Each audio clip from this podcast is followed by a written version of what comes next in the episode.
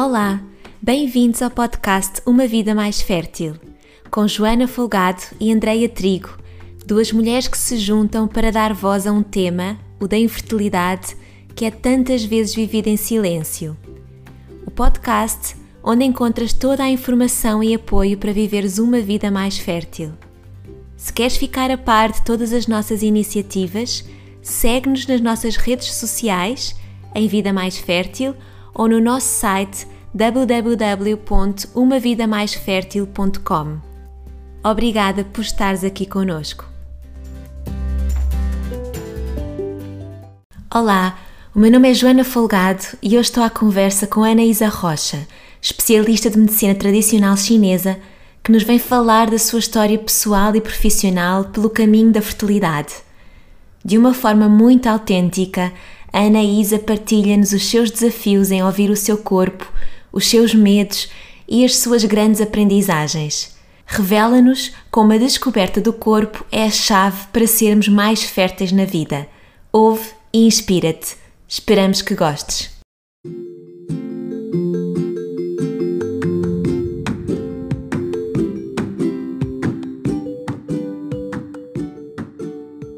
Olá, Anaísa! Muito prazer, estás aqui connosco hoje, é um gosto.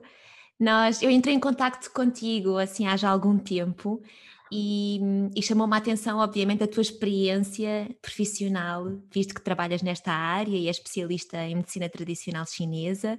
e, e ficámos, entretanto, em contacto uma com a outra e tivemos uma conversa há pouco tempo, longa e muito boa. E no final dessa conversa estivemos um pouquinho também a tentar decidir que tema é que nós estaríamos hoje aqui ao podcast. E achámos que seria interessante trazer o teu, o teu testemunho, as tuas, a tua experiência uh, no caminho, no caminho da vida e no caminho da fertilidade, que é um bocadinho isso, isso. É, é verdade, é? é verdade, Joana. Olá, olá, olá a todos e a todas. Uh, sim, é verdade, não é? Nós somos umas comunicadoras, portanto começámos a conversar e foi logo quase uma, uma história de vida, mas eu acho que aquilo que, que me traz hoje a trabalhar uh, na área da saúde da mulher, na área da fertilidade, na área do ciclo uterino, no fundo ajudar as mulheres a, a conhecerem melhor o seu corpo foi sem dúvida o facto de, da minha própria experiência uh, de vida e vida profissional, que acabou por ser é, emparelhado, não é, no caminho, que me, que me trouxe até, até onde eu estou hoje, tanto a nível da minha vida profissional como na minha vida pessoal, não é? Porque acho que andou sempre assim tudo muito a par e passo. Muito alinhado. Muito alinhado, exatamente. Sim, eu acho que estas histórias, eu acho até achei ótimo tu queres falar sobre isso, porque tenho visto cada vez mais que o poder do, do, testemunho, da história, do contar a experiência é muito, é muito poderoso mesmo. E, e, pode inspirar muitas pessoas que nos ouvem, não só a tornar estes temas mais falados, mas também porque nós bebemos sempre daquilo que são as experiências dos outros, não é? E revemos-nos sempre em algo. É, há muita história que se toca, não é? Verdade, verdade. Por isso até fiquei muito contente que tu tivesses também achado bem trazermos este tema. Muito obrigada. Obrigada. Nada, é um gosto estar aqui, estar aqui a conversar contigo e com, com toda a gente e no fundo partilhar também um bocadinho daquilo que eu sou, da minha história e da forma como eu trabalho para hum, que, que todos possam ter eh, alguma, alguma luz, alguma mensagem que possa tocar uh, no vosso coração e também quando nós partilhamos também vamos sempre aprendendo alguma coisa sobre nós mesmos, não é? Quando vamos partilhando, vamos trazendo à tona a informação de uma forma mais consciente e às vezes até coisas que já estão mais lá para trás, mais escondidas. Então, olha, para onde é que tu queres começar? Eu acho que seria interessante, porventura, não sei se queres ir mais atrás uh, disso, mas talvez começar no momento em que tu decidiste ir para a enfermagem a tua motivação, como é que chegaste lá, como é que isso aconteceu? Ok, olha, eu lembro-me perfeitamente bem de estar sentada numa, numa secretária na escola, no liceu, atrás daqueles computadores super antigos, e ver que havia especialidade em obstetrícia e saúde da mulher uh, e, e ginecologia, não é? E então eu pensei, olha, é isto, vou estudar enfermagem, porque depois posso ir especializar na área da saúde da mulher e nos bebês. Eu adoro bebês, eu acho que isto é incrível. Uh, está escolhido, é isto que eu vou, que eu vou avançar. E nessa altura acabei por, pronto, por me candidatar para entrar em, em enfermagem e, e ao mesmo tempo eu tinha um fascínio por medicina chinesa, porque a minha mãe era acompanhada na medicina chinesa por crises de ciática, portanto um tema que não tem assim propriamente a ver, apesar de se centrar tudo ali na zona do, do, do, do chakra, da, da zona chakra, do chakra é? da raiz e do chakra uh, sexual, não é? São dois uh, chakras que estão muito próximos e que acabam por ter uma interação muito grande, não é? De centros energéticos. E, e então eu gostava das duas coisas, e como eu sou gêmeos, uh, tenho alguma dificuldade em decidir se vou para a esquerda, para a direita, hoje em dia com mais facilidade, mas na altura com muita dificuldade. E então inscrevi-me nas duas e pensei, o que for será. Um, logo se vê. E então, como entrei nas duas, decidi fazer as duas. E, e, foi assim muito desafiante. Pois, imagino, é como se já fosse fácil tirar uma das duas, as duas ao mesmo tempo, então é verdade, é verdade. Foi uma adolescência não muito vivida, não é? No sentido da, da ideia da adolescência, ou pelo menos da, dessa início da fase adulta, não é? Da vida social. Sim, da vida social, do, do, tempo de faculdade. Eu não era propriamente aquela, aquela aluna que faltava às aulas e que ia para as festas à noite, portanto nunca, nunca fiz esse perfil académico, nunca, nunca vivi esse, esse lado académico, porque eu fazia uh, enfermagem durante o dia, não é? E fazia medicina chinesa em pós-laboral em que todos os meus colegas eram bastante mais velhos do que eu, e eu era assim, se calhar as pessoas mais novas, com 18 anos ali a estudar uh, medicina chinesa, uh, em que grande parte das pessoas estavam a estudar porque estavam infelizes na sua vida e estavam a procurar outras, outras respostas. Né? Exatamente. E então foi assim um, um, caminho muito em paralelo, não é? Acabei por estudar duas, duas formas de ver a saúde diferente, mas também muito integradas, porque a enfermagem ela uh, privilegia a pessoa no todo, uh, as atividades de vida diária, todas as áreas da vida da pessoa são para ser suportadas, são para ser cuidadas. Claro que na prática isso não acontece assim tão, tão literalmente, não é? É mais o conceito, o conceito idílico é esse, não é? É, o conceito é esse, mas na prática não é assim tão esse, porque infelizmente nós não conseguimos dar essa resposta, porque é muito trabalho para para um enfermeiro, para o número de, de, de pessoas que nós temos para cuidar, não é? E então, ah, assim que termina a enfermagem, comecei logo a trabalhar em enfermagem, na, na, área de, de, da doença, não propriamente da saúde da mulher, mas na área da doença relacionada com pneumologia, infecciologia, portanto foi uma área totalmente diferente, e a seguir fui para cuidados paliativos, portanto fui para o oposto daquilo que eu queria estudar e trabalhar, que era uh, o nascimento, a vida. Então eu comecei na parte da, da, da, morte, que no fundo, quando não é, a minha visão hoje, a maternidade e, e, e, o processo de fertilidade e efetivamente a maternidade é um processo de morte e de renascimento que acontece. Então eu comecei nessa parte uh, e a conhecer um, as aprendizagens que as pessoas que se cruzaram no meu caminho me trouxeram preciosas de, de, valorizarmos efetivamente a vida que nós temos, de valorizarmos os nossos sonhos, que muitas das coisas não valem a pena e que a vida acaba. E, e, e estavam arrependidos de não terem feito isto, aquilo, o outro, não terem vivido a sua família, não terem vivido a vida que sonhavam em prol um, de trabalhos que não satisfaziam, por exemplo.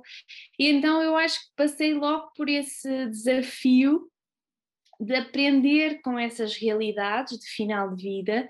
Isso, é uma, fase... isso, é uma, isso é uma escola de vida, não é? Ouvir todas essas partilhas dá muita perspectiva sobre, sobre a nossa vida no geral, não é? É mesmo, é mesmo. Só que eu era muito miúda, não é? Eu tinha 22 anos e. Um, pronto, eu vivi aquilo, não é? E a mensagem ficou, mas ao mesmo tempo havia um quê? Uma ingenuidade de, eh, pronto, mas isto está tão longe, não é? Era uma uh, realidade muito longínqua para tu conseguires transportar isso ainda para a tua vida, não é? É um bocadinho por aí, é um bocadinho por aí. Claro que um, eu sempre fui muito consciente, sempre fui desde criança, sempre fui muito responsável, muito cuidadora. Então, essa, essa, esse lado muito adulto sempre foi, uh, sempre foi muito a forma que eu tinha de viver. Então, era um misto de está longe, mas se calhar não está assim tão longe, não é? E o que é que eu estou a fazer com a minha vida? E, e saía de lá de rastros, porque envolvia-me uh, de uma forma super intensa e no fundo era a mensagem que eu precisava, porque eu não, não cuidava de mim nessa altura, nem pouco mais ou menos. Eu era trabalhar e vinha para casa super desgastada e depois ainda estudar, porque medicina chinesa eu só terminei dois anos mais tarde. Um, e portanto foi sempre assim, uh, começar a trabalhar em duplos, em triplos e por aí adiante. E então é começar, apesar de receber aquele ensinamento, não é? Aquela, aquela mensagem preciosa, acabar por envolver no trabalho de uma forma anestesiada para não também sentir, para, para não sentir aquilo tudo de uma Elas forma. É, exatamente, para tentar de alguma forma distanciar o, o, envolvimento emocional e isso só entrando em modo mecânico, não é? Uhum. Trabalhar, trabalhar, trabalhar para para não olhar para aquilo que eu estava a sentir efetivamente, efetivamente nesse momento. Para não sentir. É muito, é muito o mecanismo de defesa que, se, que acontece em, em situações de muita dor uhum. de, e de obstáculo. Normalmente é esse o, o, mecanismo de defesa, é deixar de sentir, é deixar é. de relacionar até com o corpo, com as emoções, com tudo o que está, que está aqui à tona. O melhor é desligar essa parte e vamos fazer, porque o fazer, lá está, está em gestos repetitivos, automáticos e que tu não pensas, não sentes, não é? É mesmo, e então esse fazer, fazer, fazer está aqui neste nosso centro, não é? Se nós estivermos a ver os nossos braços, eles estão na zona do fazer e, e, o nosso útero uh, e, e, as nossas pernas estão na zona do, do, ter, não é? Do estar aqui com os pés assentes na terra e nestes processos de fertilidade, não é? Que eu depois vim mais tarde um, a, passar por, por, esses desafios, mas que já nessa altura eu tinha ciclos irregulares, tinha ovários poliquísticos, mas eu nem sequer olhava para isso, era eh, pronto, tens, então tens que fazer a pílula, fazes a pílula e faz de conta que não se passa nada. E, e basicamente era, era esse o, o registro. Não, não, apesar de ser profissional de saúde e ter a informação do meu lado, e isto é uma prova que não adianta nós termos a informação se nós não pusermos em prática a informação a nosso favor, a nosso, para, para nos servir, não é? E para servir os outros ao nosso redor. Um, de facto, a, a forma de, de, conseguir viver e lidar com aquilo tudo era um, um mecanismo constante de trabalho com aquilo tudo e depois propriamente com a minha vida, porque também não, não estava bem uh, na minha relação, uh, o, o, meu namorado na altura eu não, não era feliz, não sentia segurança, uh, sentia-me muito insegura em, em, naquela relação e portanto não me valorizava, não tinha amor próprio suficiente, não cuidava do meu corpo, não me colocava em primeiro lugar, eu estava simplesmente ao serviço dos outros. Uhum. E foi isso que eu me centrei em fazer durante alguns anos, até, até levar um grande puxão de orelhas, mais forte ainda, não é? Porque nessa altura depois comecei ali emocionalmente instável, decidi uh, mudar de trabalho, fui trabalhar para. Um, abracei um desafio muito grande que foi abrir uh, uma instituição hospitalar. Foi foi realmente algo muito desafiante mas muito muito bom também. Constituir uma equipa trabalhar com uma equipa maravilhosa mas que foi muito desgastante não é? Era assim quase um tempo de um hospital de campanha com todas as condições para ser tudo bom mas uh, tudo a começar. Então muitas aprendizagens muita, muitos desafios e, um estar permanentemente uh, dedicado ao trabalho, sem ter horas de sair, só ter horas para entrar, um, porque é, é, era o meu perfil, não é? E ainda é um bocadinho. Eu, eu começo e, e, depois até, até pôr um fim é sempre mais difícil, eu estico sempre mais um bocadinho. E, e eu não saía tranquila se eu não deixasse tudo orientado, como se não tivesse uma equipa que ia seguir o meu trabalho, obviamente, não é? Mas eu queria deixar tudo certinho, é um síndrome dos perfeccionistas, não é? Exato, é muito o padrão do controlo, do querer tudo certinho. É eu conheço bem, eu conheço bem. Não é? e então querer ter tudo sob controle, até o meu intestino, eu era super obstipada, não é? Aquele papel, aquele padrão chapado de quem gosta de ter tudo sob controle.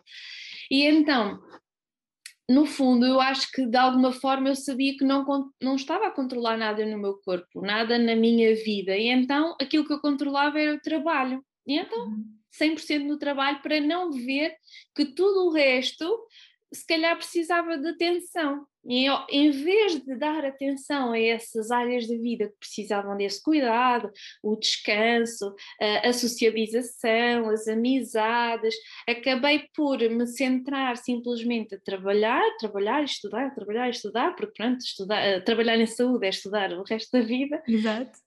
Refugiaste então, no, teu, no teu trabalho. É, exatamente, refugiar aí nesse, no trabalho para não olhar para a realidade, não é? Então era ó, o meu horário, mais um outro horário, era trabalhar aqui, ali, acolá, até chegar ao momento em que eu disse: Não, eu não, estou nada bem, não quero nada disto. Disse ao meu chefe: Vou sair, vou-me despedir e vou para a Suécia viver, porque vou procurar outras condições de trabalho, como se pronto, as condições fossem só, não é? Isto, isto é como nas relações, a culpa não é só do, não é? Não, e muitas, e, e muitas vezes, não na grande parte, começa por nós, não é? E, e, independentemente da circunstância exterior, se tu continuas igual e se nada altera, o padrão vai repetir-se em qualquer sítio e qualquer parte que seja. É isso mesmo. Mas eu, na minha ingenuidade da altura, eu achei, não, eu vou sair daqui de Portugal e tudo se vai resolver. Só que não, não é? Os meus problemas foram todos comigo para a Suécia. não ficaram cá, foram comigo para a Suécia. E um, na altura foi fascinante porque fui obrigada a não fazer nada entre papéis estarem prontos para poder trabalhar, etc. Acabei por estar eh, dois meses sem, sem trabalhar efetivamente, fui fazendo tratamentos de da acupuntura, há pessoas que conheci lá, da comunidade portuguesa, etc. Mas não trabalhei efetivamente a nível hospitalar, não tinha um horário certo, de manhã, noite, quer dizer, que era o registro que eu conhecia também, não é? Pronto. Então uh, fui obrigada a parar. Lembro-me de me sentar no sofá e pensar: eu não tenho nada para fazer. Uhum. Como é que é não ter nada para fazer? Foi realmente. Algo, uma... algo para ti. Exato, era toda uma novidade. E então permiti-me conhecer a cidade, andar a pé, observar, eu gosto muito de observar a cultura e as pessoas lá viviam muito a natureza e, e eu amava aquilo, achava maravilhoso, a coisa mais fantástica, sentar na relva, numa manta ou qualquer coisa e fazer ali um piquenique e eu achava aquilo fabuloso, como é que é uhum. possível, não é? E depois a maternidade lá é, é, é, é vivida de uma forma também uh, um bocadinho mais presente. É? mais presente, têm direito a, a, a, estar um ano com, com o bebê, um, com o seu ordenado por inteiro. Enfim, é outra realidade, não é? Que, que era aquela realidade que eu achava realmente que era uma boa realidade para, para ser vivida. Então acho que de alguma forma também condicionou um bocadinho aquilo que eu depois vim ver mais tarde, uh, que era como é que era possível eu ter um registro de trabalho como tinha, ter sucesso profissional e conseguir ser mãe. Era aqui um, uma dualidade grande dentro de mim, não é? E foi importante eu ter consciência disso, que, que são coisas diferentes e que o facto de ter sucesso profissional não quer dizer que eu seja uma má mãe. É possível ter as duas coisas. É preciso é criar um equilíbrio, não é? Claro. E trazer essa aprendizagem que eu tive lá na Suécia, que realmente não é viver para trabalhar, é trabalhar para viver. E eles praticam essa, essa, essa realidade. Não digo que seja toda a gente, obviamente, mas a grande maioria dá esse, dá esse equilíbrio entre o trabalho e a vida pessoal. E até porque mais tarde, quando eu estudei coaching, percebi que existem áreas da vida e que o não trabalho, é só trabalho, é só uma fatiazinha. e portanto, na vida não é todo um trabalho, não é? Então hum, acho que a pouco e pouco as sementinhas foram ficando e eu percebi que não era na Suécia, não era no Japão, na China, onde quer que eu fosse, era dentro de mim que o caminho que tinha que começar, que tinha que uh, ser resolvido, que tinha que ser apaziguado. O que é que eu sentia efetivamente? Eu fui treinada para não sentir, foi, foi aquilo que eu procurei, no fundo, procurei uma profissão que me permitisse dar resposta a esse eu não querer sentir, não é?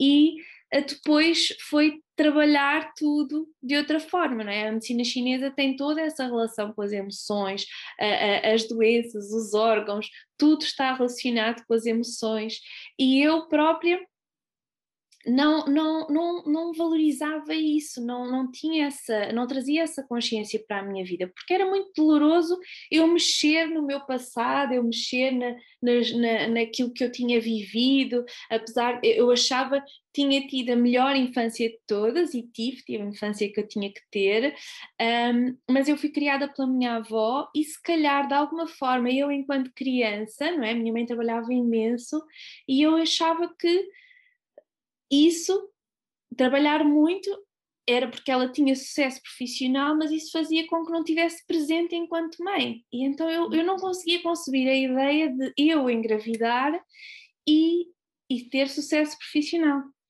E é quase como se fosse o único padrão que tu conhecesses, não é? E, e eram duas realidades que não eram compatíveis. E, e, é muito essa ideia que eu acho que na nossa geração existe, porque na geração dos nossos pais, efetivamente, foi uma geração que trabalhou muito para ter as, as coisas que, que teve, que uhum. Para ter, para ter, para ter, não é? Exatamente, então essas crenças estão muito enraizadas também nesta, nesta nossa geração que traz essa, essa exigência de, de ter de trabalhar com esforço, porque só assim é que se consegue sucesso, só assim é que se consegue dinheiro, e isso está muito emprestado. É, está muito enraizado nas nossas acho... células, nas nossas memórias. E eu acho interessante trazer esse ponto, porque certamente há muitas mulheres que se revêem, mulheres e homens, que se revêem neste, neste sentir e que uhum. questionam também esta realidade. Será que eu consigo ter os papéis aqui equilibrados, ser mãe, ser pai e ao mesmo tempo conseguir ter uma carreira, ou aquilo que nós dizemos que é uma carreira, que enfim também é discutível, mas enfim, o que, é que significa isso para cada pessoa, não é? A área do trabalho, pronto. Exatamente, então também é, é interessante tu poderes trazer essa tua experiência, depois como é, que, como é que isso resultou. Mas bom, então lá na Suécia uhum. concluíste que não passava por ali, mas chegaste a trabalhar lá e, e, como é que foi a tua experiência lá? Foi como aquela que tu vias acontecer ou continuaste a replicar o mesmo padrão? Não, não, foi exatamente como aquela que eu via acontecer. É engraçado que eu acho que me modulei muito ao ambiente. Eu todos os dias comecei a fazer yoga, todas as manhãs, comecei a ter muito mais cuidado com a minha alimentação, que já tinha, ou seja, a parte da alimentação eu já tinha começado antes de, antes de ir para a Suécia, tinha, tinha mudado a minha consciência da minha alimentação, tinha sentido o meu corpo, tinha, tinha começado esse trabalho já de mais respeito comigo e depois quando fui para lá comecei a somar o yoga, a respiração, era uma prática que eu fazia diariamente, sempre que acordava, um, alimentava-me bem, fazia caminhadas a pé, ou seja, fazia outro tipo de atividade também. E o trabalho era uma parte do meu dia e não não não era todo o meu dia. E, e, foi mesmo foi mesmo muito bom foi foi é uma cidade lindíssima eu vivi em Estocolmo portanto temos a cidade temos a temos o campo tudo no mesmo sítio e portanto foi mesmo uma uma benção enorme. E vim cá a Portugal porque vim ao casamento de um, de um casal amigo e, e depois decidi fazer o meu primeiro nível de Reiki e, e ainda estava muito desconectada com o meu ser de várias dimensões e só queria ver era o que é que os outros estavam a fazer, portanto estava lá assim meia olho aberto desconfiada. a tentar perceber o que é que se passava ali, a tentar controlar o ambiente, não é? Mais uma vez, mas o que é certo é que eu saí de lá a pensar, não, isto começa em mim, o que é que, o que, é que me estava a faltar na minha vida quando eu estava a trabalhar eh, em duplo no, no, mesmo serviço do hospital, eu deixei de dar as minhas consultas de, de, medicina chinesa, porque eu nunca tinha horas de saída, e então, no fundo, aquilo estava-me a faltar, e eu não estava a arranjar forma de voltar a colocar na minha vida efetivamente, e a Suécia deu-me essa, deu essa mensagem, deu-me a mensagem de que era aquilo que eu queria fazer, era daquela forma que eu queria fazer. E então, quando vim cá, decidi, não, não vou voltar mais à Suécia, problema de facto é eu aprender a viver a vida que eu quero viver onde eu quero estar. E onde é que eu quero estar? Eu quero estar aqui em Portugal. País maravilhoso, eu gosto de estar aqui. Portanto, tenho sol, tenho chuva, tenho campo, tenho praia, tenho tudo aquilo que eu quero, então é aqui que eu quero estar, mas eu quero efetivamente recomeçar as minhas consultas uh, e trabalhar da forma que vá de encontro, de encontro aos meus valores. E foi assim, comecei do zero outra vez, e depois nessa altura o meu chefe soube que eu estava de volta a Portugal eh, do hospital e, e chamou-me para voltar a trabalhar e eu fiz-lhe um pedido, agradeci e fiz-lhe um pedido que voltaria, mas só se ele me permitisse trabalhar a recibos verdes. Eu não queria ter um contrato, eu não me queria sentir presa outra vez ao hospital. E então uh, encarei essa oportunidade como eh, como se fosse um, um, um investidor. No fundo investia a tirar, a, a dar-me aquilo que eu gostava, porque eu, eu, eu, adorava aquilo que fazia a nível hospitalar, não, não era o não gostar do meu trabalho, trabalhava em cardiologia, em medicina interna, eu gostava daquilo que fazia, eu gostava daquilo que fazia dos quartos para dentro, com as pessoas, a minha intervenção com as pessoas, mas de facto era um, um registro muito acelerado e dei por mim quando voltei a Portugal e comecei a dar consultas também uh, de forma independente, a entrar outra vez no registro, ou seja, comecei, acabei por me esquecer, porquê? Porque comecei a fazer mais consultas individuais, uh, uh, apaixonada por aquilo que eu estava a fazer, portanto, não tem a ver com não gostar daquilo que nós estamos a fazer, mas o envolvimento que nós dedicamos e dá-me tanta,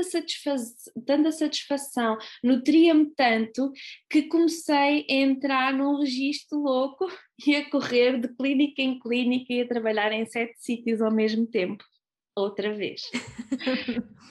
Então o meu corpo aí é que chamou mais alto e disse: Não, Ana, tens que parar, tens que parar. Eu fiz. Hum, que sinais é que começou a dar? Olha, eh, comecei a sentir muito cansada, obviamente, e depois numa. Eu estava a ser seguida por, um, por uma colega que faz biomagnetismo e ela fez-me, já me tinha feito um tratamento e já me tinha chamado a atenção, eu reorganizei ali o, o meu trabalho, comecei a, a, a, colocar algumas folgas na semana, pelo menos uma ou duas folgas por semana, e aquilo reequilibrou. Mas depois, sem querer, as pessoas vão pedindo e nós vamos cedendo. Para quê? Para não, para não parecer mal, para não, não falhar com as pessoas. Só que esquecendo que quando estamos a dizer sim aos outros e nós não podemos efetivamente dar mais, despender mais, nós estamos a dizer não a nós. E isso destrói-nos por dentro, não é?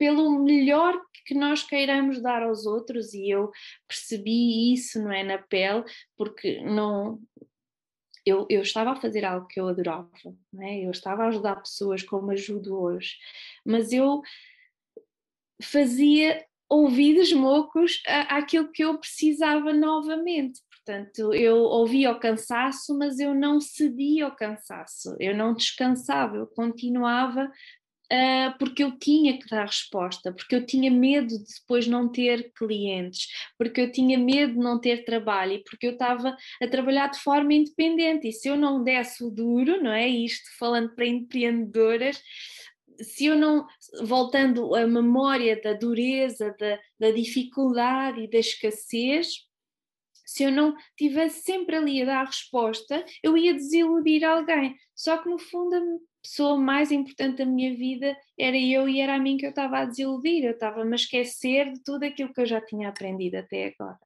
E, e, a minha terapeuta, eu acho que todos os terapeutas têm que fazer terapia, sem dúvida, e ela uh, é assim o meu anjinho da guarda, a Georgina, e, e ela disse-me, Ana, outra vez. outra vez, mas quantas vezes mais é que tens que aprender a colocar-te em primeiro lugar? Uh, então, o meu ovário já estava ali a dar sinais novamente, não é? E o ovário ele vai produzir a maior célula da nossa vida, ele vai produzir o nosso, vai lançar ali o nosso óvulo maravilhoso. É um trabalho super intenso que nós temos mensalmente e e ele estava a, a, a sentir a, essa pressão, essa dificuldade em se expandir, em, em, em realmente criar a vida uh, novamente que, que, me servia.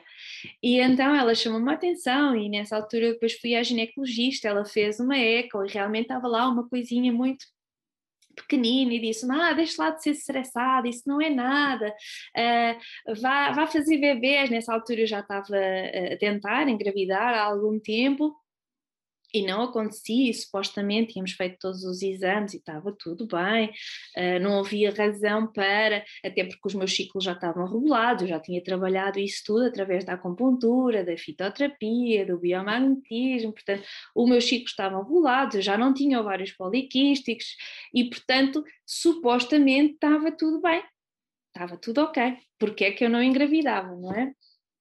E então uh, havia só aquele mesmo pequenino quisto de 4 milímetros que, que não era valorizável e etc. E eu senti dentro de mim que era para sair do hospital, que era o momento, que eu tinha que sair do hospital e dedicar-me 100% a trabalhar para os, os meus clientes, para as minhas clientes e trabalhar no meu ritmo, no horário que eu definisse para mim, quando eu me apetecesse, quando eu tivesse capacidade, quando eu dissesse que não estou capaz e, disse, e, e, e, desmarcasse aquilo que eu tinha para fazer, respeitando as minhas necessidades. E eu no hospital eu não conseguia fazer isso, porque era muitas vidas envolvidas nessa resposta. Uh, se eu tivesse doente, eu ia trabalhar na mesma, porque não era só as pessoas que ficavam sem serviço, era a vida dos meus colegas que ia ficar em causa, porque claro. alguém ia ter que seguir, não é? alguém tinha que seguir e eu, e eu ia mais uma vez viver sempre no limite. E eu não digo que não seja possível viver nessa realidade, é possível, há pessoas que gerem de uma forma completamente diferente do que outras, mas eu na mi, no meu, nos meus binóculos de, de, de leitura, para mim é difícil essa gestão e, e esses valores eram muito agitados, a, a, a liberdade é o valor mais importante para mim na minha vida. E, e eu lá não sentia essa liberdade, não sentia a liberdade de ação permanente, não é? Porque há muitos, muitos, muitas regras a serem cumpridas, a serem cumpridas há muitos uh, timings. Uh, o meu chefe costumava me chamar a atenção e dizer: Isa, sai de dentro dos quartos, vai para o computador escrever. Eu não queria saber da escrita, eu queria saber das pessoas. Portanto, papeladas não era comigo. E então uh, era, era assim que ele me chamava a atenção: era isso e era vai-te embora, já chega. mas, mas pronto, lá está. Eh, nós, quando vestimos a camisola, vestimos e vivemos isso de uma forma muito verdadeira, mas depois a nossa fertilidade e a fertilidade é como é que nós fertilizamos o nosso, o nosso dia a dia, o nosso terreno fértil, a nossa vida. Uhum. Efetivamente, porque o, o gerar uma vida dentro de nós é, antes disso, gerar a nossa vida, a nossa vida à nossa medida. E, e muitas das vezes aquilo que eu percebo uh, em questões de fertilidade das, das mulheres e dos homens que acompanho é efetivamente isso, que está a falhar, é a percepção da forma como se vêem como pais, é a percepção como se vêem como profissionais e pais, é a percepção, ai, às vezes tiveram uma infância maravilhosa e pensam, eu nunca vou ser como os meus pais, eu não vou conseguir ser como os meus pais. E então há muitas coisas, muitas crenças que nos limitam, e o que é certo é que depois vamos trazendo padrões para o nosso dia a dia que nos vão desafiar. E quando eu senti aquilo dentro de mim, eu disse ao meu chefe: Não, vou-me embora, agora é que é, vou, é, é, desta, desta já, já vou mesmo. E ele pediu-me para eu não ir, porque ele ia sair, etc., daquele serviço. E o meu ego foi se alimentando disso, da necessidade de eu estar lá, uh, que eles precisavam de mim, e mais uma vez eu dei ouvidos ao ego e fui cedendo. Há mais um mês, e mais um mês, e mais um mês. E ao fim de três meses o meu ovário estava a arrebentar e a minha vida estava em risco. O meu ovário estava no limite. E eu fui parar à urgência e não estava a perceber nada do que é que estava a acontecer. E então tinha um endometrioma enorme, que na altura não se conseguiu perceber se era isso, se era algum cancro, ou seja, houve para aqui uma série de, de emoções a vir ao de cima, marcadores tumorais elevadíssimos, toda uma agitação, não é?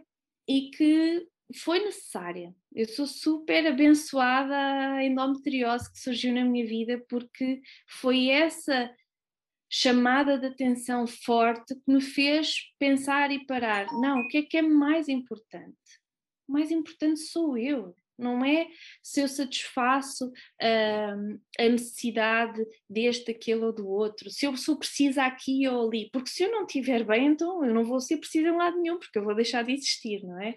E então aí foi mesmo, foi mesmo muito forte e eu disse, não, basta, chega, eu estou doente e eu vou assumir isto, vou perceber o que é que isto me traz, o que é que isto me quer dizer, não é? E a endometriose, no fundo, ela é, é uma vontade enorme de ser mãe e criar ninhos pelo útero, pelos intestinos, onde for. Para quem não sabe, endometriose pode uh, surgir não só no útero ou em todas as estruturas do útero, mas também no intestino, até a nível pulmonar, e pode dar dores muito desafiantes e pode gerar compromisso um, dos órgãos e da nossa vitalidade.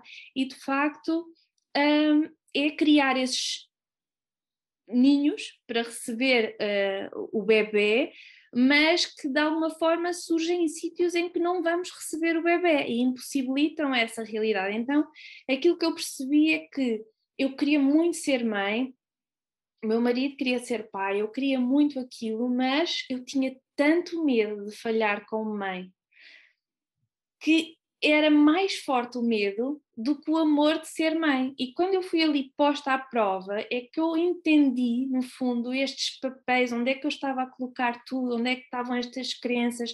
Comecei a fazer a minha formação de, de biomagnetismo e de, de terapeuta, de desenvolvimento humano, e foi nesse trabalho interno que eu fiz essa formação por mim, não para facilitar isso aos outros, hoje em dia aplico na prática, mas na altura eu fiz por mim e que chegou no momento certo, no momento em que o meu marido ficou desempregado, em que eu fiz esse investimento e que ele era super contra, porque como é que vais fazer isso agora? Vais sair do hospital, saíste do hospital e agora eu fiquei desempregada e tu vais fazer isso, essa formação ainda, mas eu sentia que tinha que fazer essa formação por mim, pela minha vida, e realmente foi altamente transformador. Foi aí que eu trabalhei muitas das minhas crenças e que percebi que este, este lugar que eu quero assumir enquanto mãe, qual é a mãe que eu quero ser e co-criar essa mãe efetivamente e, e trazer todos os ensinamentos que eu tinha para a minha vida, para a prática, tanto a nível alimentar, como da fitoterapia,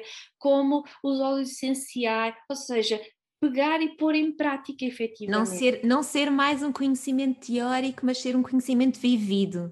Sem dúvida. Faz toda a diferença. Eu estou a ouvir-te, eu nem te interrompi porque comentei nada, porque eu estava aqui a, beber as tuas palavras, porque a realidade é, é, pronto, os contextos são distintos, mas a tua história, os pontos pegam-se imenso àquilo que foi a minha vivência também e tem sido até aqui. Então eu acho muito interessante isso e se calhar também outras mulheres se, se, se irão rever nestas histórias. E eu acho muito importante aí, vou só salientar um ponto que eu acho que é uhum, mesmo uhum de extrema importância para todas as pessoas que vivem neste este caminho, que é o que tu trazes também como a tua experiência de no momento em que tu detectaste esse problema e que os teus ovários falaram mais alto, foi o momento em que tu decidiste, não, há aqui algum desequilíbrio na minha vida, num sentido mais lato, porque a uhum. pessoa é todas essas dimensões, não é? E, e, há algo aqui em desequilíbrio que tem que ser olhado, que tem que ser refletido, que tem que ser repensado. E eu vejo isto acontecer em, em, tantas, em tantas situações que acompanho de outras mulheres, uhum. que efetivamente é essa chamada de atenção que parece que o, que o, o corpo, o universo nos traz. Este uhum. caminho de infertilidade é, um, é, um, é uma oportunidade, passa a ser uma oportunidade para fazer, para fazer esse mergulhar para dentro de nós, para ver o que é que aqui não está bem, que relação comigo é que eu não estou, que eu não estou a ter, que uhum. relação uhum. na vida no geral, que outras áreas da vida é que eu não estou a dar atenção, será que eu estou equilibrada emocionalmente, uhum. a, a, todos estes níveis, não é? Que, que, que, como é que eu tenho ouvido o meu corpo? E normalmente as respostas são não tenho dado atenção, ou não, não sei, não ouço, não, não conheço. Ah, não pensei sobre isso, nem sequer dei essa oportunidade. Eu acho que isso é muito mais importante. Claro que quem nos ouve e que, pronto, quem ainda não conseguiu efetivamente ter. Um, um bebê, não é? Para quem nos está a ouvir, eu já tenho um bebê, não é? Tenho a minha Amélia, que, que nasceu depois deste processo todo interno, mas que, sem dúvida, uh, o foco é nós trabalharmos nós mesmos, porque se alguma coisa está a acontecer connosco, seja este desafio de fertilidade connosco, mulheres, com, com os homens, é o que é que, o que é que essa pessoa está a viver e o que é que essa pessoa não está a viver na sua vida e que, no fundo, não está a abrir espaço para uma outra vida vir até nós, não é? Porque eu acredito que isso é mesmo fundamental, mais do que não é, o, o culminar é o desejo de, das pessoas que estão a tentar engravidar, obviamente, é ter o seu bebê nos braços, é ter um bebê uh, efetivamente, mas que, que, pais é que nós queremos ser? Que, que, pais desse bebê é que nós queremos ser? Que, como é que nós queremos que esse bebê que vem olhe para nós enquanto seres humanos? não é? Olhe para nós enquanto profissionais, olhe para nós enquanto filhos, olhe para nós enquanto pais. Quais são os papéis e será que nós estamos a, a assumir os nossos papéis? Eu assumia o papel, o papel de mãe de toda a gente, não é? Como é que eu podia encaixar mais um filho aqui no processo? Como é que, como é que eu ia abraçar mais um filho noutra dimensão em que toda a responsabilidade era minha, na minha cabeça, não é? Esta responsabilidade é toda minha, como é que eu vou, se eu já estou aqui, que nem consigo gerir estas vidas todas à minha volta, como é que eu vou gerir uma vida que depende 100% de mim quando nascer? Então, é, é, nós olharmos para, para, para estas questões, questionarmos, question, fazer essa questão internamente, o que é que representa para nós isso, o que é que representa a maternidade, se é tentarmos tapar alguma coisa, se é tentarmos trazer alguma felicidade que nós próprios não estamos a conseguir viver. isto é válido para a maternidade, para as relações, uh, sejam mais íntimas, sejam com os nossos familiares, com os nossos amigos, nós temos o poder de trazer isso dentro de nós e depois partilhar com outros. Não são os outros que vão substituir ou vão preencher a nossa vida. Somos nós, ao estarmos preenchidos, que vamos atrair uh, essa, essa, essas vidas que nós queremos para, para nós mesmos. Não é? Para nós podermos experienciar esta, esta vida de uma forma mais autêntica, mais verdadeira possível, com com conexão, com, com verdade, com respeito, e se calhar o respeito é assim aquela coisa que eu mais uh, faltava para comigo, não é? Sempre respeitei muito os outros, uh, ao ponto dos meus colegas no hospital costumam brincar, uh, ainda hoje dizer que eu era assim aquela pessoa que dobrava o lençolinho da melhor forma, que ia puxar a lençola até cima, que garantia tudo ali de uma forma muito calma, creminho de alta a baixo, pronto, porque que é a minha forma de cuidar, mas se eu olhasse para mim, eu não fazia nada disso comigo Eu dormia num trambolho qualquer, se fosse preciso sentada num sofá, dormia em qualquer lado, porque era onde dava para dormir, era dormir, não é? Quando digo dormir, é, chegava a casa, tomava um banho, a pessoa fica, vou fingir que vou viver um bocadinho ali para o sofá. Então, é mesmo o ditado do em casa de ferreiro, espeto de pau, não é? Exatamente, exatamente. Então, como a minha mãe costumava dizer, é, tu tens muito jeito para padre, faz o que eu digo, mas não faças o que eu faço, nada contra os padres, é um ditado, tá mas de facto é, é fundamental esta, esta, esta, esta consciência, não é? Eu acho que é, é, muito importante nós trazermos para a nossa vida aquilo que realmente acreditamos Sem e que dizemos aos outros não é? Olha, como é que tu depois como é que depois resolveste a tua situação da endometriose? Como é que foi esse. Ok, esse, então esse depois foi, foi este processo de, de, de, de, fazer este autoconhecimento todo, não é? de aplicar na prática as plantas certas, cada pessoa é uma pessoa, então também temos que ter essa avaliação e por isso é importante o acompanhamento. A, a nutrição certa, os nutrientes certos, fazer a suplementação, dar ao corpo aquilo que ele precisa, não é? Eu fiz, fiz um teste epigenético na altura altura, foi quando eu descobri um, o teste epigenético e fiz, e achei aquilo fascinante e comecei a aplicar na prática todas as carências nutricionais, a retirar da minha alimentação aquilo que, que não não funcionava, que estava a, a, criar interferência com o meu campo energético, com o meu campo físico e a causar inflamação, e no fundo fui reduzindo uma inflamação, a inflamação do meu corpo todo, eliminar o glúten. Um, eliminar os açúcares refinados, não é? O açúcar da fruta não, não conta, não é? Uhum. Uh, tudo que seja açúcares refinados, alimentos processados, ser o mais natural possível, adequado à estação do ano. Um, e o meu corpo começou a reagir super bem. Portanto, um, o volume efetivamente até foi reduzindo, fui operada por, eh, pronto, porque havia o risco grande de perder tudo e nesse momento, antes da cirurgia, pensei, bolas, eu quero mesmo ser mãe, se isto correr mal, hum, olha, já foi. mas, mas vou acreditar que vai correr bem e, e, havia muitos riscos associados à cirurgia, mas eu senti dentro de mim que, que era para fazer e fiz a cirurgia uh, pela doutora Fátima Faustino, que foi maravilhosa e hum, correu tudo bem, ela conseguiu limpar tudo e depois disse-me, então Ana, para o ano, isto foi em, em maio, uh, efetivamente eu ia casar daí a 15 dias Uh, entretanto, conseguimos antecipar um bocadinho a cirurgia para ser um mês antes do casamento. Portanto, o dia do casamento foi o primeiro dia que eu não tive dores e toda aquela adrenalina do dia também. Um, e, e, assim que depois fui à consulta pós, pós-cirurgia, os três meses de resguardo para não, para não engravidar pela, pela cirurgia em si. Depois ela disse então isto em setembro, ela disse, então em janeiro depois combinamos e vamos fazer a fertilização, etc.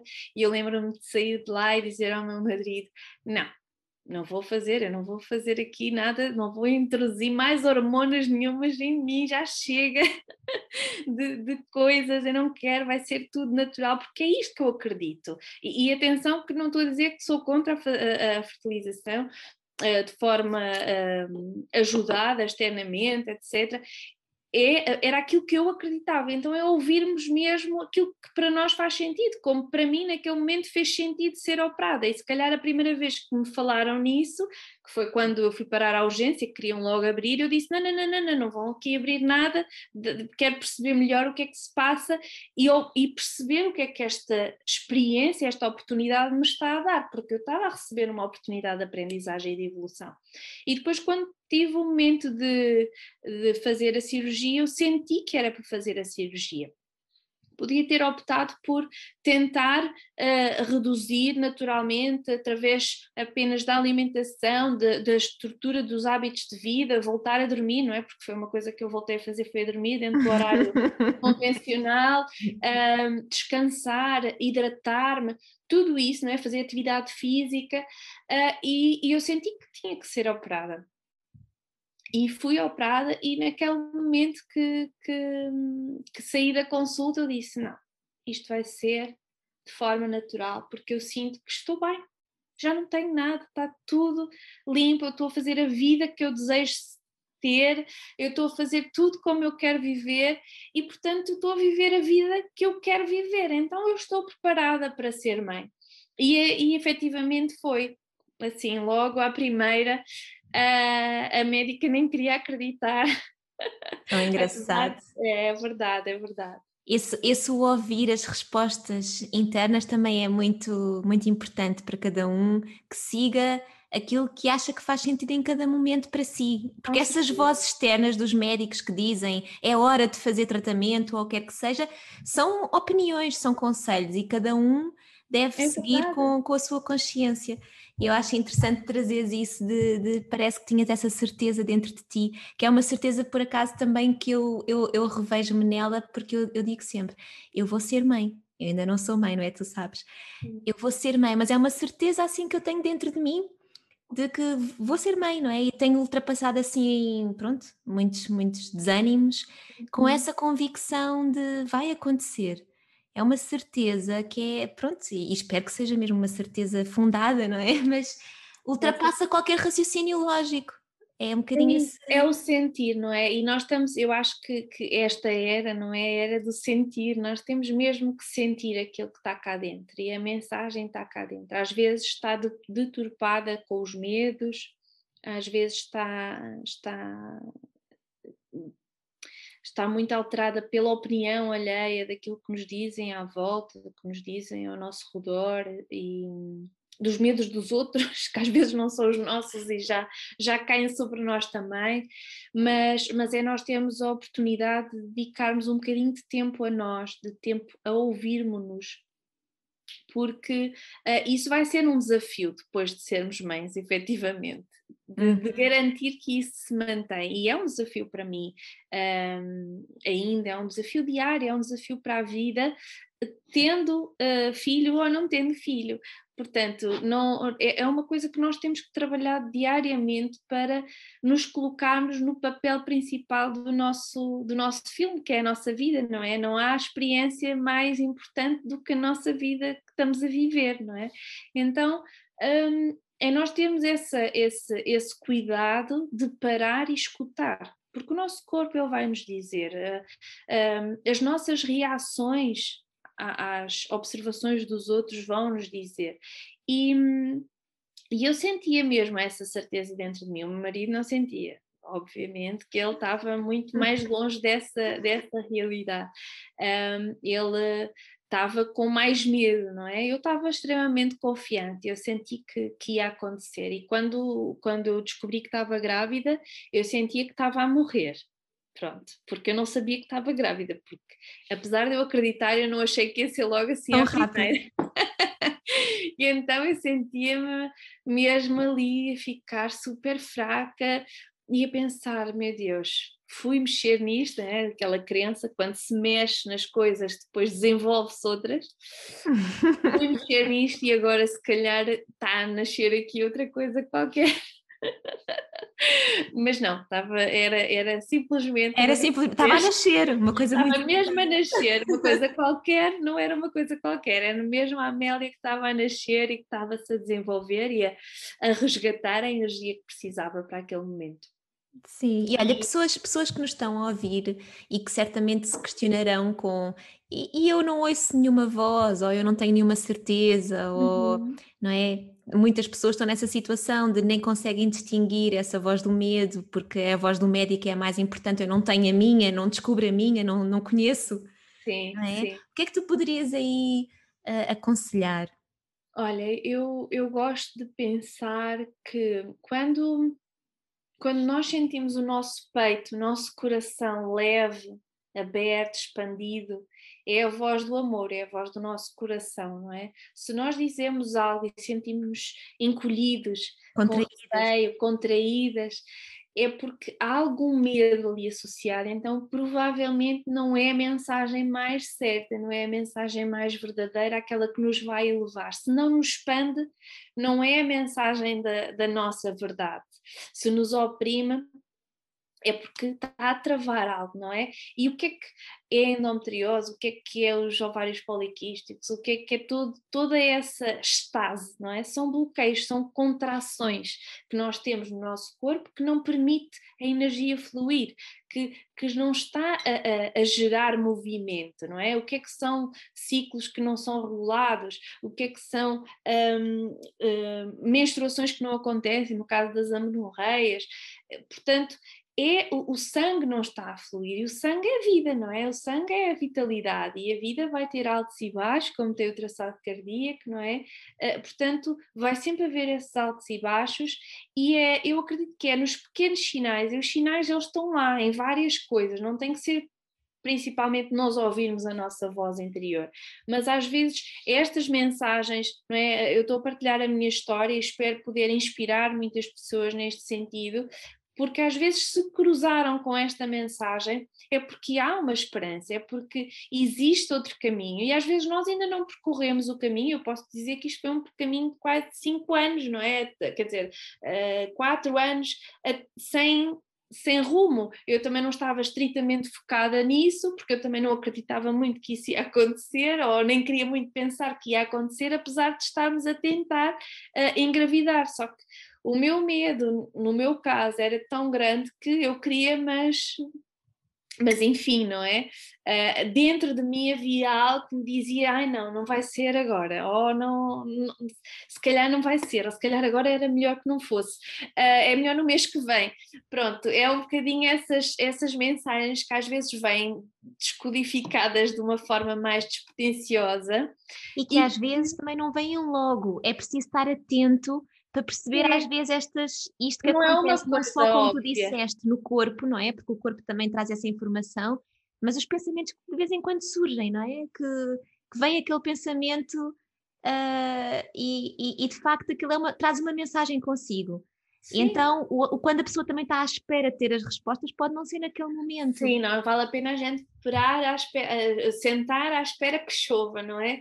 É importante que nós nos disponibilizemos para receber a informação e, e, e fazer essa, essa abertura de, de, espaço, não é? Porque lá está, para entrar algo nós temos que abrir espaço. Às vezes temos a casa numa confusão e a energia não flui na nossa casa, não é? O Feng Shui ele explica muito isso. Às vezes está tudo confuso. Uh, olha, eu própria agora nesta fase, né, há muita coisa que, que ficou para tratar, uh, as coisas da dispensa, foi tudo acumulando. Uh, onde a gente guarda as coisas no hall, estava tudo já arrumado, arrumado, arrumado, arrumado, mas desarrumado, e isso cria estase que cria uma dificuldade no fluxo da energia da casa e nós, a casa é a extensão de nós também, não é? Uh, e, e, o útero é a nossa casa, é aquilo que acolhe o nosso coração, aquilo que acolhe as nossas emoções, é aquilo que drena as nossas emoções mensalmente na menstruação e às vezes quando não drenamos aquilo que sentimos, quando não libertamos, quando não falamos, às vezes não precisamos estar a contar ao mundo aquilo que nós sentimos. Eu posso dizer que eu não falava sobre isto com ninguém, não é? Hoje tenho uma abordagem diferente, hoje percebo que falar, quando eu comecei a falar e a partilhar isso, é que as coisas começaram a, a desenrolar, não é? E quando digo falar, não é especificamente só com o ginecologista ou com o médico assistente, etc., é, é procurar ajuda, procurar ajuda terapêutica no sentido de, de desembrulhar os nós que nós temos no nosso coração, na nossa mente, nas nossas emoções. Isso tem que e não há mal nenhum nisso, ao contrário, é um não. ato mesmo de, de, coragem de pedir ajuda. De amor próprio. De amor próprio.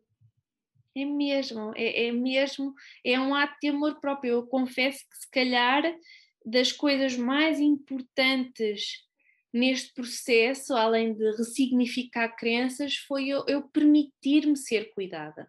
Eu, eu nasci para cuidar e permitir-me ser cuidada foi das maiores dificuldades. A primeira vez que eu me deitei numa marquesa para fazer terapia, o meu coração não parava, estava, eu estava a ter provavelmente uma taquicardia. gigante, porque eu sentia o coração até quase que ouvi nos, nos ouvidos. Porque eu não sabia estar naquele papel de ser cuidada, de receber amor. não é? E, e nós, para eu acho que uh, um filho é, é um dom, não é? Não, não é nosso, não, é um dom que nós colocamos ao serviço do mundo. E um, é preciso nós permitirmos receber amor externamente, sem nos sentirmos culpados por estarmos a receber amor, por estarmos a receber ajuda externa, porque nós não temos que ser as super-heroínas do mundo, nem os super-heróis do mundo e salvar o mundo inteiro ao nosso redor. Nós temos que em primeiro lugar, salvar a nossa vida. E às vezes, salvar a nossa vida, nós temos que receber ajuda externa. E eu passar pelo processo da cirurgia, para mim, enquanto enfermeira, foi extremamente importante eu estar naquele papel de.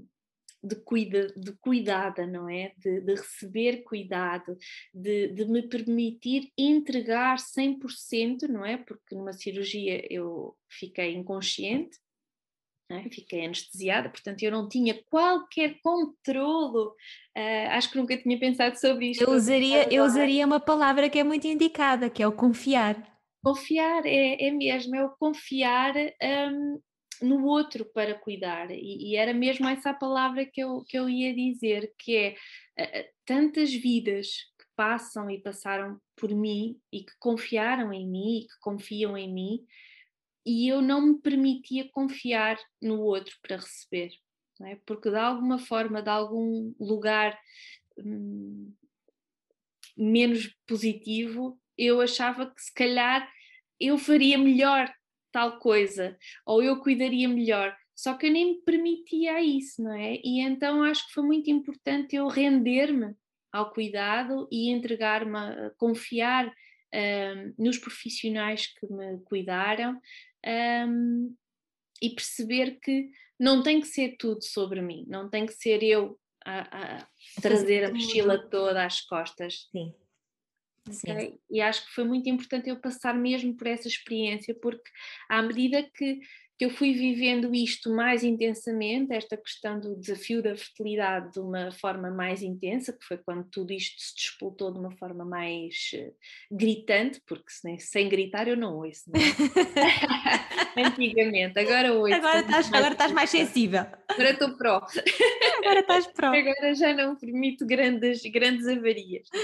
Uh, mas o que é certo é que é fundamental que, que, que, esse, que esse ouvido e que esse confiar no outro também aconteça, não é? Confiar, uh, mesmo quando estamos a fazer um tratamento uh, de fertilidade, confiar que vai acontecer, não é? Não duvidar. Se nós duvidamos, quer dizer, não é? Como é que alguém que se está a criar dentro de nós vai confiar? Sim. Não é? Sim. Ah, aí, que esta pessoa não está muito confiante, se calhar é melhor eu não vir já, deixa-me vir aqui na próxima leva, pode ser que esteja um bocadinho mais confiante. E acho que é isso, é muito nós confiarmos, uh, sem medo da desilusão, lá está, porque uh, a desilusão é uma permanência neste, neste contexto, não é? Só que a desilusão vai lá estar sempre quando tiver de acontecer, não é? Isso é inevitável, ela vai estar sempre. E é muito, muitas pessoas fazem, têm esse mecanismo de defesa que é natural, é perfeitamente natural, porque passado, passados vários desânimos, é uhum. natural que as pessoas se preparem para mais um, não é? Mas o que, o que, o que é interessante é que normalmente esse, esse mecanismo acontece para que a dor não seja tanta, não é? É um bocadinho uma, uma, é, autoproteção. É uma, é, uma, é uma proteção mesmo é uma da proteção, nossa Mas na verdade, essa tristeza, essa desilusão, a dor vai existir de qualquer forma.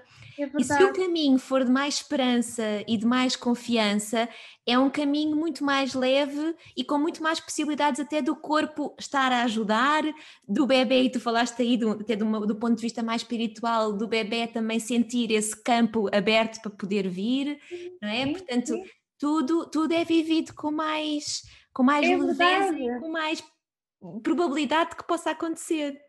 E, falando de controle, não é? Eu que, que, que, que, trabalho essa questão todos os dias comigo mesma, do não querer controlar, há coisas que nós realmente não controlamos. E, portanto, o que é que nós podemos controlar? O nosso pensamento para nos fortalecer e não para dar cabo de nós. Porque se nós formos positivos, a, queda vai acontecer na mesma. Mas mais vale passarmos X tempo positivos e ter uma queda, é? e sofrermos naquela queda e, e, e recebermos a mensagem daquela queda e toda a informação que tem essa tristeza e que tem essa dor e transformar toda essa dor em amor, em, nessa oportunidade que essa dor nos está a dar de aprendermos algo mais.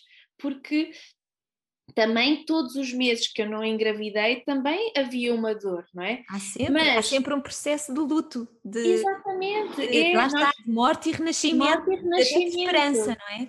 Sempre. Sempre que vem a menstruação é um desânimo de, oh não, outra vez. Não, é? vamos, vamos olhar para esse momento como, ok, mas eu estou a menstruar, portanto o meu corpo está a caminhar para esse momento certo. Exatamente, que é um tema Ele que nós temos trazido aqui muito aos nossos podcasts com as educadoras menstruais, é menstruação é vida, é sinal de vida, é sinal de, de O sangue está a fluir, não é? E o sangue vai nutrir o bebê e ele vai ser fundamental para que o bebê seja suportado. Então, vamos dar esse movimento, vamos, vamos acreditar, vamos escolher acreditar, até ao último segundo, em que nesse segundo, e que seja uma fração de segundo, e, e posso partilhar aqui, um, se calhar neste momento, esse, essa fração de segundo é aquele momento, mas a seguir há uma virada, ok, vamos lá para a próxima, vamos continuar a, a, a lutar. Enquanto houver menstruação e, e houver uh, ciclo uterino, não é? Não estamos na menopausa, nós estamos férteis. Não, não, há, não há volta a dar, não há a, a, fertilidade sem causa aparente, especificamente, não é? porque existe uma causa, aos olhos da medicina chinesa existe uma causa, ou seja, de um, de um desequilíbrio da energia do baço, ou seja, de um desequilíbrio da energia do fígado, ou seja, um desequilíbrio da energia do rim, por inúmeras razões, mas existe um desequilíbrio. Então vamos trabalhar para equilibrar o melhor possível o nosso corpo, para que ele nos dê a, a vida e a vitalidade que nós precisamos neste momento uh, e, e, e acreditar porque eu quando engravidei, apesar de ter sido logo assim à primeira, a observação da minha ginecologista foi, ah, vamos ver se sobrevive, porque está aqui um descolamento e pronto, enfim, tudo aquilo que passou, etc, vamos ver. E nesse momento eu podia ter ido ao chão, como fui, e ter lá ficado, não é? E ficava ali a sofrer até vir a próxima ecografia, duas, três semanas depois, a ver se. E o que é que eu ia estar a dar ao meu corpo e ao meu bebê com aquela energia, com aquele pensamento, com aquele desânimo? Só ia dar coisas que não servem. Então, fui ao chão, fui, não é? Foi como se me tirasse o tapete, assim, como assim? Como é que ela me está a dizer isto agora? depois de tudo isto.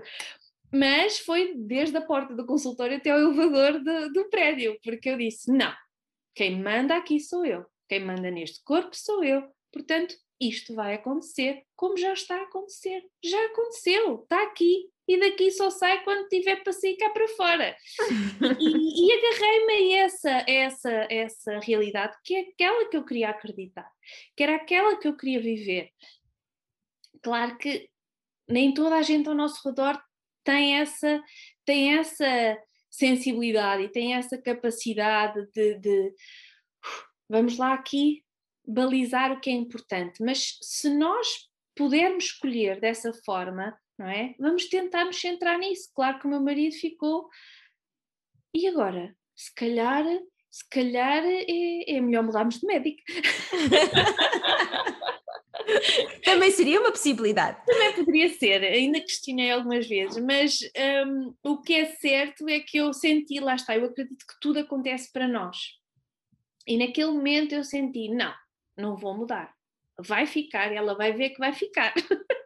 foi quase, que, foi quase que um teste para tu pôres o, outra vez novamente os teus, os teus conhecimentos em prática, não é? Deixa-me yes. focar naquilo que me interessa e pôr os meus pensamentos alinhados com uma visão otimista. Sem dúvida, até porque a minha ginecologista, ela, ela, não, ela dizia sempre, faça lá as suas coisas, ela dizia sempre assim, não, não era, era super cética relativamente... É, sempre super cética relativamente à medicina chinesa. E então foi muito engraçado, eu acho que uh, era, eu precisava de viver aquilo. E, e foi preciso, é, até ao parto, porque o colo do útero não estava, não estava preparado, ela já tinha 41 semanas e, e, e, e, não queria sair cá para fora, acho que ela tinha algum receio de vir cá para fora para o mundo. Um, e então a, a, médica disse: Não, ai, vamos ter que programar, etc. E eu queria que fosse um parto natural.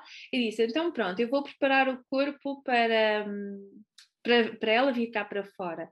E com a acupuntura. E ela olhou para mim assim: ah, tá bem, então faça lá as suas coisas e pronto. E assim foi, eu fiz. E quando ela viu o colo do útero no dia a seguir, ela assim: ai, como é que é possível? Eu não, se eu não tivesse visto, eu não acreditava. Como é que é possível? Como é que ela está com contrações? Como é que não sei o quê? Ai, afinal isto até resulta, ai, tenho que ficar em contato consigo para trabalharmos as duas. Portanto, eu acho que foi assim uma, uma prova que eu tinha que viver também para, para pelos, fazer... vistos, pelos vistos, foi uma experiência para as duas, não é? Eu acho no, no sentido do que ambas tinham que viver. É verdade, é verdade. Acabou por ser cesariana no fim de, do trabalho de parto todo, porque a Amélia estava enrolada com duas voltas ao pescoço no cordão umbilical, mais duas voltas às pernas e pronto, e não saía por nada e, e, e tivemos que perceber porquê, não é? Então, entretanto, entendemos porquê uh, que ela não saía, mas o que é certo é que foi uma aprendizagem para as duas, tanto quando eu engravidei sem fazer uh, aquilo que estava programado ser feito, não é? Uh, como eu continuar sem fazer qualquer tipo de hormona e não ter qualquer alteração, não ter nenhum, nenhuma alteração de endometriose. A Amélia já vai fazer três, três anos e, e, e eu tenho o útero limpo e, e pronto, e sempre que, que, que, que, não sou fiel a mim, sempre que não me respeito, o meu útero dá-me sinais. Eu sinto desconforto, ou na ovulação, ou na menstruação, há sempre algum algum sinalzinho, mesmo que tenue, porque já estou muito alerta, então já não deixo descambar, mas uh, os sinais eles vêm. Quando a gente acha que não houve nada, já ouvimos. Quando me perguntaram, então, mas tem endometriose, tem isto como tem, e, e nunca teve dores, e eu. Hum, eu acho. Não, bem, às vezes tinha, e depois comecei a pensar, a pensar, eu realmente, eu fazia manhã, aqui fiz manhã tarde, Pois, eu mediquei-me de manhã à noite, não tive dores. Aqui também fiz manhã tarde, ou fiz tarde noite. Ah, pois, confere. Ah, aqui tive muitas dores. Ah, estava de folga, então não me mediquei. Pronto, então comecei a perceber que realmente o meu corpo já estava a dar sinais antes de efetivamente.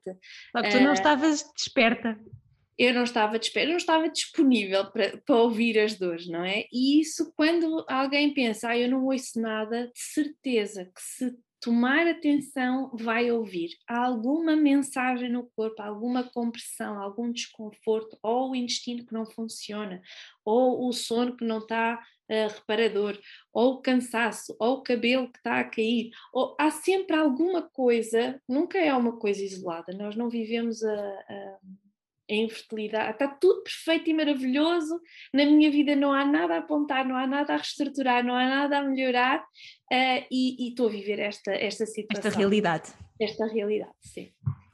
Olha, acho que terminamos essa, esta nossa conversa com essa mensagem que é, é mesmo muito importante, não é? Que é ouvir, poder, poder antes de mais desacelerar um pouco, uhum. pausar para conseguir ler melhor esses sinais e, e lermos-nos melhor também no nosso campo emocional, não é? No nosso, nas nossas emoções. E acho que tu trouxeste aí muitas, muitas tuas experiências, que são as experiências de muitos uhum. neste, neste caminho, e, e, e trouxeste aí também muitas aprendizagens e, e, também com isso muitos conselhos que eu acho que servirão muitas pessoas. Então, muito obrigada. Foi um obrigada eu pela oportunidade. Obrigada e muitas felicidades para a Amélia e, e, para mais que virão, se for o caso. Sim, exatamente. Muito obrigada. Obrigada. Muito obrigada, querida. Obrigada.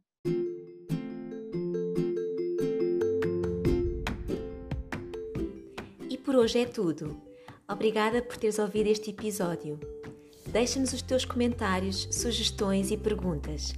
Estamos aqui para te ajudar a viveres uma vida mais fértil. Segue-nos nas nossas redes sociais, em Vida Mais Fértil, e não percas o próximo episódio. Até já!